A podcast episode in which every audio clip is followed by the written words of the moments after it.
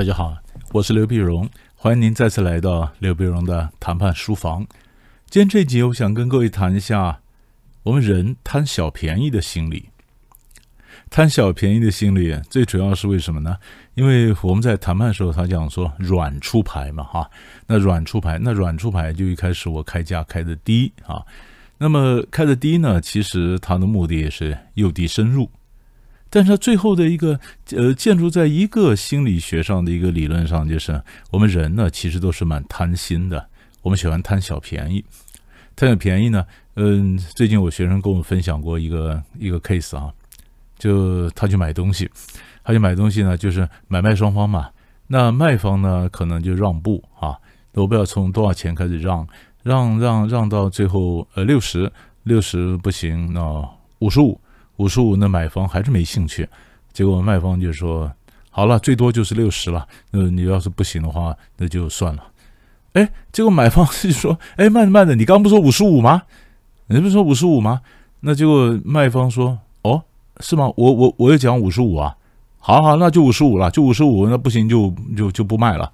就后来是五十五块成交，买方就赶紧五十五块成交。”成交呢？其实这个理论呢，其实涉及到两个东西，一个就是，呃，我们常讲说让步嘛，你可能讲到最后就是，呃，七十五、七十啊，六十五、六十五、十五、五十啊，假如五个、五个、五五块钱、五块钱，假如我们这样让，这一路往下让的嘛，那结果呢，这一次呢，他碰到的情况就是，呃，五十五以后，咚，又反弹回来六十。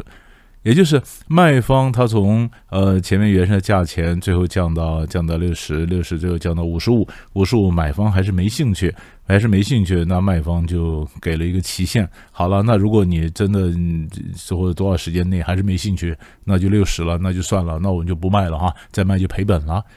他刚刚已经涨到五十五了然后说又忽然反弹回来了是六十。所以买方赶快讲哎慢着慢着你刚不是讲五十五吗？你知道吧？你刚刚不是讲五十五吗？嗯，我说啊，我我有讲吗？啊，好好好吧，那就五十五。我那五十五你不买就算了，就没有了。结果买方赶快就五十五成交。这里面有给他一个期限的压力，也有给说今天人贪小便宜的一个一个心理的一个原则，就是降到五十五，然后又反弹，还想哎呦，我原来的这个一个便宜的价钱跑掉了，不行，赶快追回来。赶快追回来，是不是？所以这就牵涉到说贪小便宜以及让步以后能不能有从让步又反弹？其实这是谈判的两个概念啊。我们一个个来看，你看贪小便宜啊，贪小便宜。美国人写书呢也讲过一个小例子，就有个人呢他去买东西。买东西，结果那个老板呢是一对兄弟，两人都是老头啊，两个老头。老头呢，那这个跟在在柜台这个老头呢，嗯，这个跟就是美国人跟他就是买方嘛，客人跟他谈谈半天谈不出来多少钱，他老头有点忘记了，就回头就问他哥，也是另外老头，呃，多少钱呢？比如说哥哥说一百一啊，但是前面这个老头呢，他可能有点重听啊，他说我耳朵不太好，你再讲一遍多少钱呢？嗯，一百一啊，连讲几遍。后来这个柜台老这老头就跟那个客人讲说：“我哥说一百啊，那怎么样？就是他哥明明讲一百一嘛，可是他因为他重听嘛，他刚好他回头就问他，刚好左边的耳朵重听，他哥在左后方讲了几次，他也没听清楚，他也不好意思再多问了，然后说：那我哥说一百。那这个客人呢，明明想到我听到你哥讲是一百一啊，啊，你竟然听错了。”那赶快买，赶快买，是吧？一百一，就是前面这个装成有点重听的聋子、半聋子，然后后面讲了以后，一百一后也去忙他的事儿了，也没有注意到前台到底你是多少钱卖掉的。那前台呢就说，就认为他听到是一百。那客人想说，呃，既然这样子，那赶快买嘛，不然人家等下那哥哥又又窜到前台来了，那不是就买不到一百块这么便宜的吗？所以赶快一百块就成交了。其实呢，那兄弟两人也是串的，对不对？所以他这个道理是一样，就是谈判的时候呢，我们人呢往往是贪小便宜的，贪小便宜的，贪小便宜的，这就牵涉到加购价，也是这样的啊。你看很多百货公司里面或者超商里面卖东西，加购啊，你买多少钱可以加购一个商品？其实我们加购的东西，常常都是自己不怎么需要的东西。所以我常常开玩笑，我说：“你现在把家里柜子打开看看，看看你家里谁家没有一些废物啊？我们都是一些废物啊，买了一些废物啊，对不对？堆了那儿，然后都是那废物，然后买的时候都觉得会用到，结果效期过了都没用到。我们常常我自己也是啊，常常在清理东西，呃，发现哎呦，这效期都过了一年了，我还没吃呢。呃，那这个多久都没用到，买了好久还没拆封呢。”啊，一时兴起，一时冲动，呃，然后再加购，加购以后都没买到，都没用到，对不对？那是我们客户端，可是对客对这个制造商，对对卖方这一端来讲，他把东西卖出去了嘛？是不是？那他所重要的一个重点就是抓住人贪小便宜的一个心理。可是贪小便宜心理还有一个重点就是。你你不要听了这以后，你觉得说啊，人一定都贪小便宜。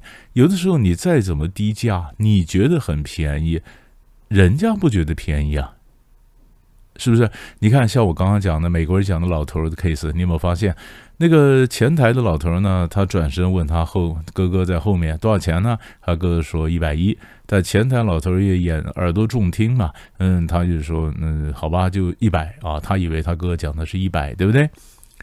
可是这能够成功的话，那就是因为前面这个客人，第一个他是想要，第二个他心里想的价钱也差不多。如果这个客人他不见得真的想要，他没有那么急迫性，他只是好玩，然后他也或者说他心里想的价钱可能是六十，结果你从一百一降到一百，还是比他想的要高啊。是不是哈？或者是说，呃，这个东西呢，有三种不同的档次，可能有 Triple A 的，有 Double A 的，有 Single A 的。那这个客人他是准备买 Double A 的这个档次的，那结果你是跟他买他 Triple A，那 Triple A 当然了，Triple A 如果这个客人他手中是有钱的。他本来就想买 Double A，但是现在你卖他 Triple A 更高一档的东西呢，然后他贪小便宜嘛，啊，这这么高档的东西，他哥哥又讲了价钱，他又听错，那赶快抢啊！以前我是嫌它贵啊，嗯，但是我不买，呃，但是现在这个 这个这个呃，既然它便宜了嘛，那赶快买嘛，我就奢侈一下，买个 Triple A 的嘛，有什么关系呢？对不对？如果他自己有钱，他是老板，他是决策者，他能做决定，那就没问题。如果他不是老板呢？如果他的预算有限呢？如果他只是采购呢？老板叫他出来，或者他爸爸叫他出来，就要买个什么东西，买什么东西？他爸爸给他的钱就这么一点钱，然后他爸爸叫他就买就买 Double A 的。他他就算觉得 Triple A 的游戏很很很不错，可是问题是，他不需要买到 Triple A 那么那么好的，而且他也没有获得授权或者有足够的预算去买 Triple A 的。他想买，但是没有力。那这时候你在玩这招，嗯，说啊，你哥哥讲了什么，然后你又中听，你又听错了。贪小便宜这招这样玩下来，其实没用的，没用的，因为你超出他的预算，或者你跟他的想要东西不能对接，对不对？所以我们想说，你这个看玩贪小便宜的这个游戏呢，抓住人那个心理呢，它基本上是个战术，没有错，但它有个前提。第二个前提就是，这个人呢，他真的是想要，而且你的价钱跟他的期待、跟他的预算没有差太多，哎，而且他有做决策的一个弹性，那这时候这招就有用，对吧？也就是说，我们不能够光学一些招式，而被谈判的最 fundamental、最基础东西你没有看，你没看好了不？这里面还有一个问题又冒出来了。接着同学问我这个问题，他说跟我讲的 case，他说你看老师，他从六十嘛降到五十五哈，然后崩下又说，呃，假如又忘了自己曾经讲过五十五的数字，他说啊，那如果六十块不卖就算了，人家六十五十五崩一个 V 型的弹回去，又弹回到六十，对不对？所以这是一招，这他自己在用。那可是还有的时候呢，我们自己弹不回去的时候呢，那怎么办呢？就找黑脸。找黑脸，找黑脸出来帮你弹回去。过去，呃，美国人曾经给过另外一个 case，比如有一个东西，它可能开价十块美金，十块美金呢，然后客人就杀杀到九块半。那比如说今天我做店员嘛，那我杀到九块半，那我挡不住了，我就让到九块半。那对方看我让到九块半呢，觉得很会在很会让啊，他又想杀杀到九块四。那我我我很难招架，我说我回去请示一下。请示一下，昨天呃，就说叫回去请示一下，然后第二天我又跑来跟你讲说，大哥，昨天差点被你骗的了，还要回去被老板骂一顿呢。九块半这个数字不能卖了，要九块六才行啊，因为有个注有个本钱忘记加进，要九块六才行了。哇，对方当然跳起来，什么九块六？昨天讲好九块半，九块半的，什么九块六？九块半呢？他再也不会提九块四了，所以九块四 就就烟消云散了，我就守住九块半，对吧？你听得懂吗？他本来是十块。然后把我杀到九块半，九块半我让到九块半以后呢，他又想往下杀，杀到九块四，九块四我挡不住，然后我说我请示一下，回家请示一下。第二天我跟他讲，大哥九块半不能卖，要九块六，这就是一个 V 型反弹，看到吗？九块半要九块六，还有我被老板骂一顿，说我是白脸，老板是黑脸，我的上司是个黑脸啊，他把我骂一顿，嗯，要九块六才行。那对方当然生气了，他说：“你明明当然九块半的，就九块半呐。”好了，那当然九块半。那九块四的事情呢，就算从来没提过一样，就烟消云散了，是不是？哈，所以有的时候就是我们在谈判让步的过程里面，这种 V 型的让的低了以后，忽然弹回来，可以是我一开始跟你讲的这情况，就是讲着讲，我忘了我曾经给过这么低的价钱。或者说我一路让下来，我回家被黑脸骂一顿，然后回来我又 V 型弹回来，这都是谈判时候常用的战术。这是提醒你一点，就是我们讲让步啊，不是说他一路让让越让越多，让的多，然后越让越多，不是这样的，是让着让着让着到什么东西，他也可以又忽然强硬起来，它不一定是线性的一路下去，它是可以强硬起来的，可以 V 型的。那就是看你怎么用这战术，什么时候用这战术，要谁配合你一起用，想达成什么结果，这才是一个重点。要不要想一下这里面关于各种的让步的方式、价格的感觉？哈，嗯，也许你收藏，你平常都有这样的经验，试试看。希望这一点点的整理呢，让你的思路更清楚，有有帮助你下次谈判能够谈得更好。